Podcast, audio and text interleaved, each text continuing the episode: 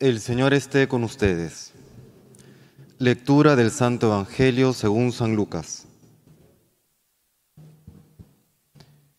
En aquel tiempo se presentó un maestro de la ley y le preguntó a Jesús para ponerlo a prueba, Maestro, ¿qué tengo que hacer para heredar la vida eterna? Él le dijo, ¿qué está escrito en la ley? ¿Qué lees en ella?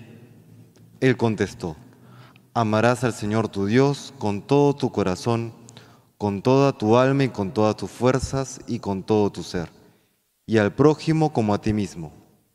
Él le dijo, bien dicho, haz esto y tendrás la vida.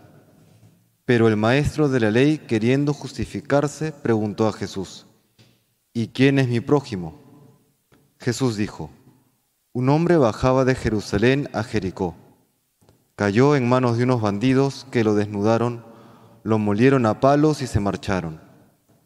Dejándolo medio muerto, por casualidad, un sacerdote bajaba por aquel camino y al verlo dio un rodeo y pasó de largo. Y lo mismo hizo un levita que llegó a aquel sitio. Al verlo dio un rodeo y pasó de largo. Pero un samaritano que iba de viaje llegó a donde estaba él y al verlo le dio lástima se le acercó, le vendó las heridas, echándoles aceite y vino, y montándolo en su propia cabalgadura, lo llevó a una posada y lo cuidó. Al día siguiente sacó dos denarios y dándoselos al posadero le dijo, Cuida de él y lo que gastes de más, yo te lo pagaré a la vuelta. ¿Cuál de estos tres te parece que se portó como prójimo del que cayó en manos de los bandidos? Él contestó, el que practicó la misericordia con él. Díjole Jesús, anda y haz tú lo mismo.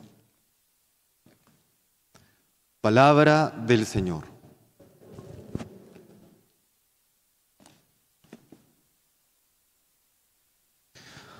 Ante la pregunta que realiza hoy este maestro de la ley, Maestro, ¿qué tengo que hacer para heredar la vida eterna? El Señor responde con el mandamiento del amor. Y hoy que estamos celebrando la memoria de San Francisco de Asís, Francisco nos muestra un camino seguro para llegar a esta vida eterna. Él que, como decía al inicio, imita de una manera excepcional al Señor, nos muestra pues con su ejemplo de vida aquello que hemos de hacer también nosotros para alcanzar esta vida eterna, este reino de los cielos. Es cierto al mismo tiempo que ya incluso en la época de Francisco de Asís, muchos eh, veían en su vida un caso, eh, como decía, excepcional en el sentido que solamente él tenía la gracia suficiente para poder seguir este estilo de vida. Y tiene en parte algo de verdad. Por eso es que eh, ya cuando Francisco funda la orden de los frailes menores y comienza a establecer la regla, comienzan algunos un poco a asustarse por aquel rigor que él comienza a, establecer. Comienza a ver pues unos tiras y aflojas en cómo debe ser la regla y ya finalmente gracias al tercer general de la orden, San Buenaventura, se encuentra un equilibrio debido que pueden seguir luego los franciscanos. ¿no? Quisiera destacar algunos puntos de la vida de Francisco de Asís. El primero que es eh, la afirmación fundamental para comprender luego los acontecimientos de la vida de Francisco. Se dice que San Francisco lloraba porque el amor no es amado.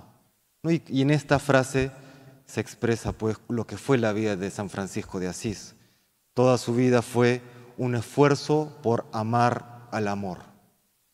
Como nos dice eh, San Juan en su primera carta, en esto consiste el amor, no en que nosotros hayamos amado a Dios, sino que Él nos ha amado primero. Toda la vida de San Francisco de Asís consiste en corresponder al infinito amor que Él descubre en el corazón de Cristo. Y desde este esfuerzo por amar a Dios, por corresponderle, se entiende también ciertas actitudes que si se ven de manera aislada desconciertan. Quisiera remitirme a dos hechos que aparecen o que son relatados en la florecía de San Francisco de Asís. Estos relatos recogidos por los primeros acompañantes de este gran santo. Cuenta la florecía de San Francisco de Asís que en una ocasión hablando con el hermano León, comienza Francisco a eh, preguntarse cuál es la perfecta alegría. Y el hermano León pues comienza a, tratar de, de, encontrar respuesta. Y Francisco le dice, bueno, imagínense que realizáramos milagros y curáramos a muchísima gente. Bueno, eso no es la perfecta alegría. ¿no? Si, si predicáramos y convirtiéramos al mundo entero, a los musulmanes, bueno, eso tampoco es la perfecta alegría. ¿No? Y así una serie de cosas. Y luego le responde, o, ya cuestionado el hermano León, eh, eh, hermano Francisco, padre Francisco, entonces, ¿en qué consiste la perfecta alegría? Y le responde Francisco de Asís, imagínate que llegamos tarde al lugar donde nos estamos dirigiendo, uno de sus conventos, y está lloviendo, y al momento de tocar la puerta nos rechazan, nos toman como unos vagabundos, unos locos, incluso por insistir luego salen y nos golpean y nos dejan ahí tirados en medio del frío y de la humedad.